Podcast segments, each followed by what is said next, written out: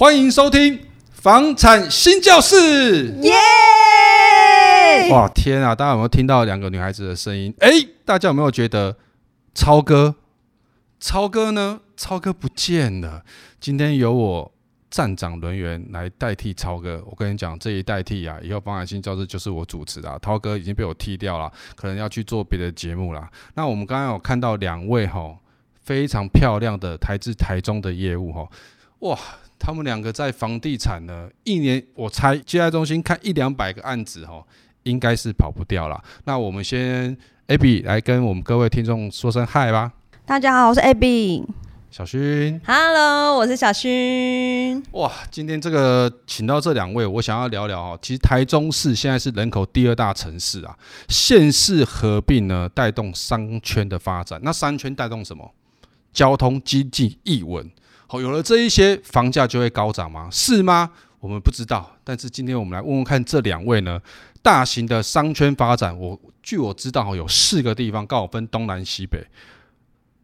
有三井奥莱二期，好，已经开始了。好，那还有三井的拉拉蹦、汉神的洲际购物中心在北屯区哦。有个最大的二零二六年两百亿投资案的乌日高铁娱乐购物城，哇，这个我很期待哈。那我想先聊一下，我平常去台中的时候，我都去什么一中街啦、金明一街啦。那这些老旧商圈现在发展到底怎么样？小薰，你跟我们说看看好不好？老旧商圈，我觉得逢甲，我早期在逢甲住过，然后所以在大概在三，哎、欸，应该是四年前，逢甲其实真的很热，嗯，对，然后它是大街小巷，反正就是只要一到假日，全部挤满人，你要买任何东西，就是跟人家一起挤就对了。然后，尤其是它之前还有一条街叫做乌台街，嗯，然后它是所有的衣服大概都集中在那一区，然后每个每个应该说商商家啊，你要挤进去其实是很难的，因为租期是满满的，对。然后尤其是到应该说是这近这一年，尤其是疫情开始之后。嗯它萧条情况其实就是很明显，你会发现说你现在过去逛，你不会想到那是原本是一条卖衣服很繁荣的街，它现在的店家可能只剩下零星几家，哎一两家还撑着这样子，然后点灯率就是也很惨，因为电灯呃店家就只剩下一两家嘛，对，我觉得这个跟疫情应该很。有相关，有相关，因为没有人再去逛了嘛，嗯、而且谁敢去逛啊？因为你你都说你从台北下来，你也会想要去逛逢甲，所以外地来的观光客、国外观光客绝对都是去逛逢甲。那像疫情开始之后，这些人全部不见了，然后在地人的话，就只剩下在地人，我不一定一定要去逛这个商圈啊，对，嗯、所以他人潮就会减少很多。那现在如果说像刚才讲精明一街，是不是 Abby？听说我我们台中分公司好像就在精明一街嘛？没错，我们就是我们台中分公司在这么好的商圈，那个租金应该非常高。因为像我们这栋商办，其实就是长期都是租满的，所以说这边的公司行号都很稳定。可是老实说，精明一街的商圈呐、啊，我们这几年也来来去去，好多的商家一直更换，只有那个春水堂它屹立不摇。所以人潮都是在呃，可能平常上班的时间，我们下那个上班的人潮去吃而已。假日的话，人潮就比较没有这么多。那金明一街也不可能只有春水堂吧？其他有一些。难道他现在大家都不去金明一街逛了吗？都已经外移到其他的，比如说去成品的勤美商圈，还是东海艺术商圈？那像你们两位平常下班六日。那据我知道是两位还没有那个男朋友嘛？你又知道？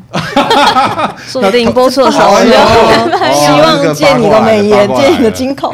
好，那通常你们两位呢，都会往什么商圈去发展？我最常去一中街啦，就是因为其实我就是住一中街附近。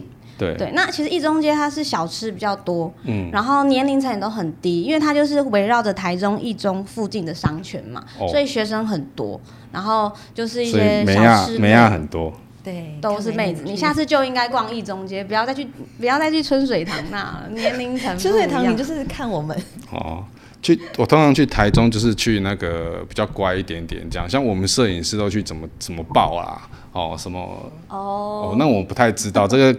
这个他的事情这样，那我变 KTV 了。哦，所以你去过清明端看人家开箱过？哎呦，哦，不错不错，我们应该也是去那边开箱了。这样好，那我觉得话题讲回来哈，就是像。三井奥莱，我自己也去过一期。讲真，我也去过一期，而且我还是特地去，因为我想带我老婆去坐那个摩摩天轮啊。那摩天轮是真的非常的漂亮。我那个大概四点多黄昏的去看啊，我真的很美，然后绕一圈，其实我觉得蛮便宜的。那我我也很鼓励大家去去三井奥莱坐看摩天轮观光商场。但是我觉得哈，说真的，一期真的太小了。我大概哈，我讲以我的步伐来讲，大概四十分钟。哦，我大概说的店家我大概逛完了，然后也吃过了这样。那二期听说非常的大，那也在也已经开幕了。那这个商圈整个可以算是完整的吗？这个叫什么？台中港商圈吗？台中港商圈吗？它其实最早期它叫做呃，它叫做台中台中港特定区。哦，对对对。然后，但是它的全名应该叫做台中市政特区。然后它的市是呃市中心的市，然后市政的话是。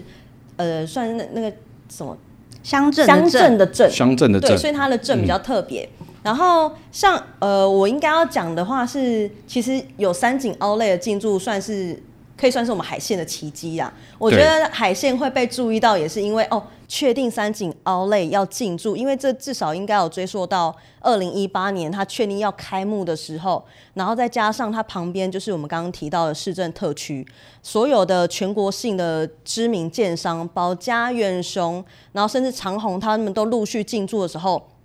大家就看得到说，哎、欸，它好像这个市政特区，它其实是有个未来性可以发展性的。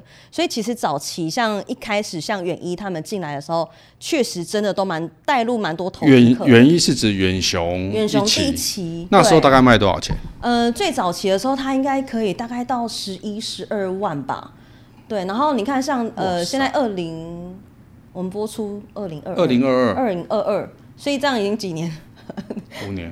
不不不止不止不止，他至少八九八九年八九年了啦。哦，八九对八九年，所以他八九年，因为现在像我们二零二一快要结束，然后最高的话应该是连月珍他们，就是他连月第三期，他最高其实有卖到二十八万。其其实哈，我们刚才讲的那个二期，它是在乌期，可是我们讲的海线应该是有四个嘛，龙井、沙鹿、乌期跟清水。那龙井听说有一个非常好。非常好喝的咖啡店，你们知道在哪里吗？什么？在台北有，在台北也有。好，这个我们保留一下哈，那个下方留言我再告诉你。非常好，非常漂亮，台北有连锁的。好，那那你觉得无期跟清水，还有跟我讲的龙井跟沙鹿，你觉得会因为这个商圈整个带动吗？是哪一个商圈？会因为台中港商圈？台中哦，三井奥莱，我觉得差就是。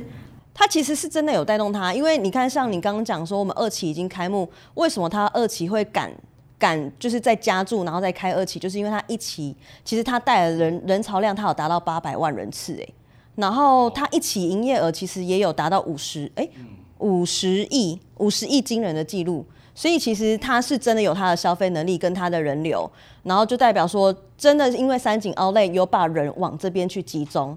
所以其实以我们现在这一两年来的话，其实我在看，因为我住那边，所以我在看它的点灯率。以前点灯率确实不多，因为都是投资客。然后现在的话，因为目目前大大呃大大小小的案子开始都陆陆续续都盖起来了嘛，所以其实至少都有七八成或是八九成的点灯率。其实自住客他们都开始有陆陆续续进来，而且其实也是因为可能像现在西屯跟南屯。目前至少开价都要建四，其实环线内全部都建四了。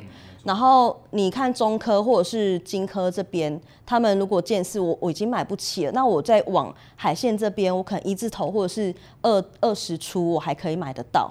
那小轩，我有个好奇，我想问哦，从我们公司金明一一一街的商圈开车到台中港商圈，那这一段大概要多久？至少至少四十分钟一定跑不掉。可是我跟你讲，它有一个好处，就是你去到海线呢、啊，你不管走向上路，你走台湾大道，你走中清路，三条都可以到。哦，我跟你讲，各位观众，我我要讲的这个被小薰讲掉哈，因为四十分钟，我跟你讲，我们讲五十一小时好了啦。你知道从台北啊到一个小时大概到哪边，知道吗？大概到基隆跟或者是桃园。可是你知道我们公司哈，大概有五六位。都是从桃园来上班的，所以一个小时的车程上班时间哈，我认为这是为什么海线会非常就是被台台北投资客投资也好或资产也好，他会他会很喜欢的原因，就是第一个，他把交通的因素已经考虑进去，而且投资客喜欢怎么知道吗？我们先进去，我们不想要等到连月四的时候三十万再去买，二十八万再去买嘛。那很，那我再举个例子，比如说像 A 七，其实 A 七呃呃，它算龟山区啦，哈，桃园区，但是它离林口啦，哈，哦，新庄很近，所以。住 A 七的人来台北上班，吼，其实大概也是三十分钟到四十分钟，好，我把塞车的时间算进去，大概就我们就算一个小时内。所以其实我们台北人也很喜欢买 A 七，因为为什么你知道吗？因为台北随便一个房价，双北房价现在新新庄啊都五十几、六十几啊，你知道板桥还有七字头的，七字头可以买台，你知道台中哪里的吗？七字头，七字头，直接。十四期给它定下去，所以很可怕。所以我觉得海线哈，虽然现在我们讲真的，现在还是比较荒芜一点点，可是风很大。可是如果我觉得商圈的进驻之后，我觉得不要说三字头，我跟你讲，绝对是三五三六。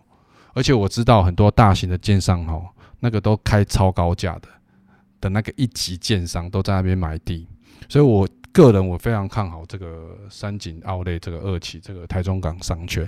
那我们来聊一下哈，有一个我刚刚我讲到一个非常可怕的两百亿投资案的哈，那那个广三 SOGO 跟第一大国际合作一起做的高铁娱乐购物城，AB，这个你应该很有感觉吧？因为你刚刚讲到它的那个。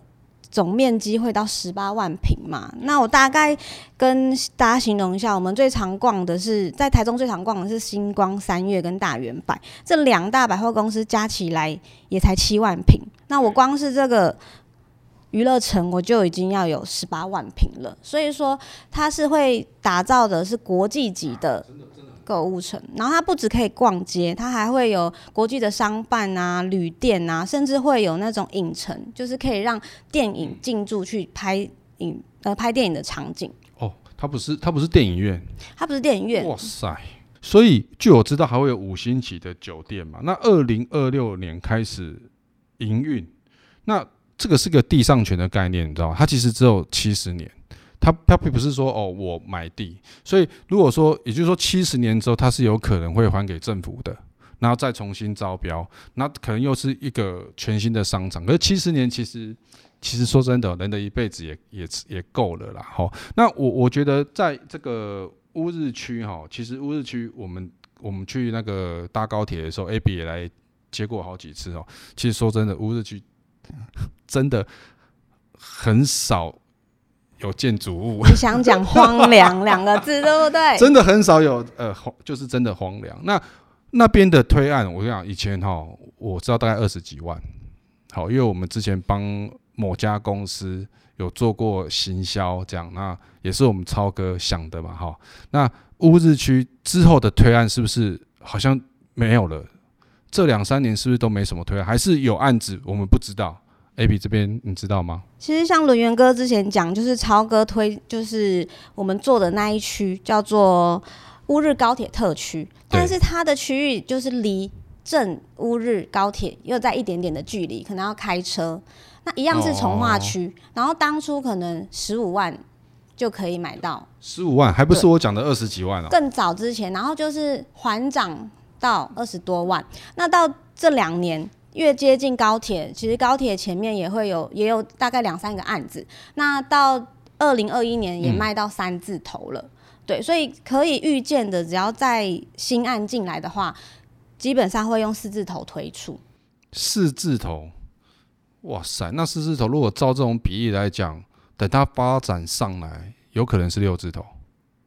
一我对，因为像这一区目前来说没有新案。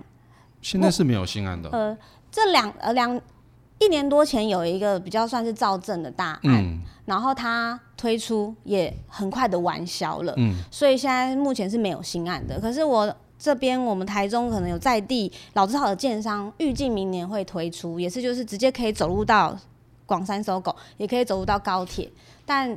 价格真的很难说，我再猜至少是四字头，嗯、但不晓得。那你可以跟我们讲说是哪一个建商，那我好好做一下功课，这样。这大家可能要那个私讯我，我们在私聊，帮大家排号码，那个来了解这样子。我我我在猜啦哈，可能是我们心目中那那几位一级品牌的，我在猜是路路差吗？还是金叉？不不都都不是，不好 说，不好说。好好好，不好说。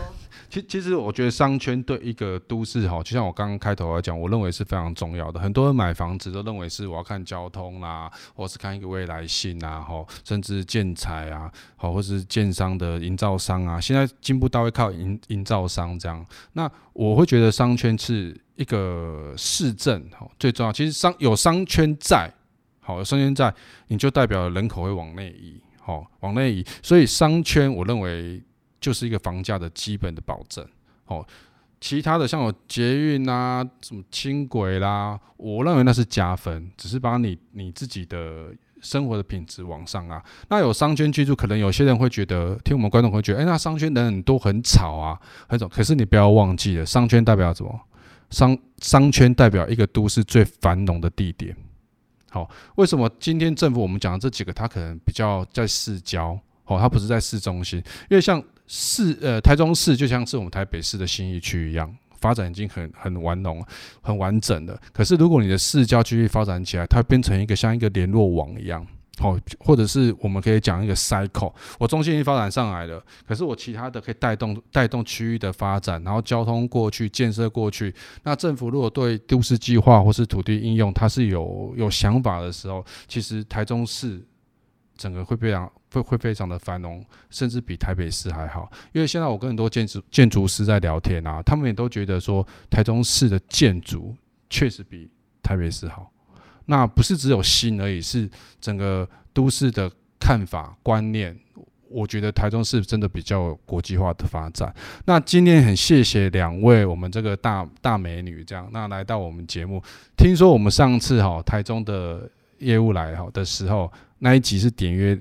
是非常高的，谢谢大家。真的好像是我们的 Top Five 里面哦、喔。那我希望我们这一集呢，能够直接冲上我们第一名，好不好？OK，谢谢各位，谢谢。